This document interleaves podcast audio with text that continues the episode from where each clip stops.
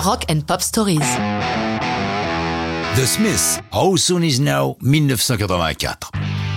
Juin 84, Johnny Marr, guitariste et compositeur des Smiths, est en forme. En quatre jours, il boucle l'écriture de trois chansons.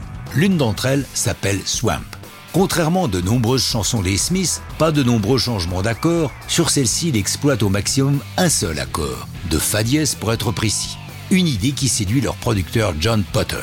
How Soon Is Now une chanson qui marque les esprits pour longtemps. Il l'a expliqué au magazine Rolling Stone.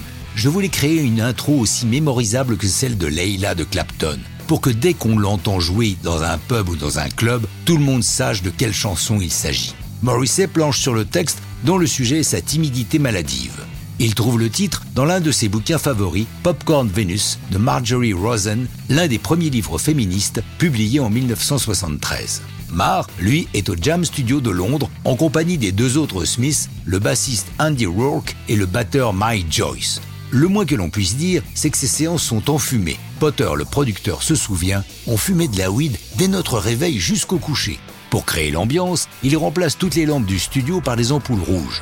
L'une des guitares est directement inspirée d'une chanson de Bo Diddley, I Need You Baby Mona, mais dans la version des Rolling Stones. Ce ne sera pas la seule fois que Marr empruntera un riff aux Stones. L'enregistrement est d'une extrême complexité, à la recherche d'un son très particulier. D'ailleurs, par la suite, le groupe aura beaucoup de difficultés à la jouer live. Marr bataillant sur sa guitare pour retrouver le son du disque. Le bassiste Andy Rourke qualifiant la chanson de cauchemar scénique de la carrière des Smiths.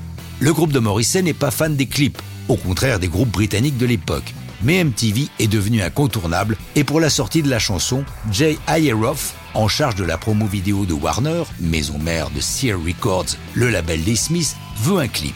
Les réalisateurs ne se bousculent pas, car le budget est rikiki, 5000 dollars. Finalement, c'est Paula Griff, réalisatrice de pochettes d'albums, qui suit les instructions données. Trouver des extraits de concerts du groupe à laquelle il faudra ajouter des images d'une fille.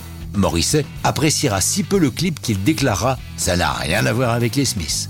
D'abord publié en 84 comme une face B, Soon Is Now devient un single à part entière en 85 et se classe 24e du hit briton. Elle reparaît en single en 92 et fait mieux, atteignant la 16e place. Mais en ces années 80, les Smiths n'en sont qu'à leur début. Et ça, c'est une autre histoire de rock'n'roll.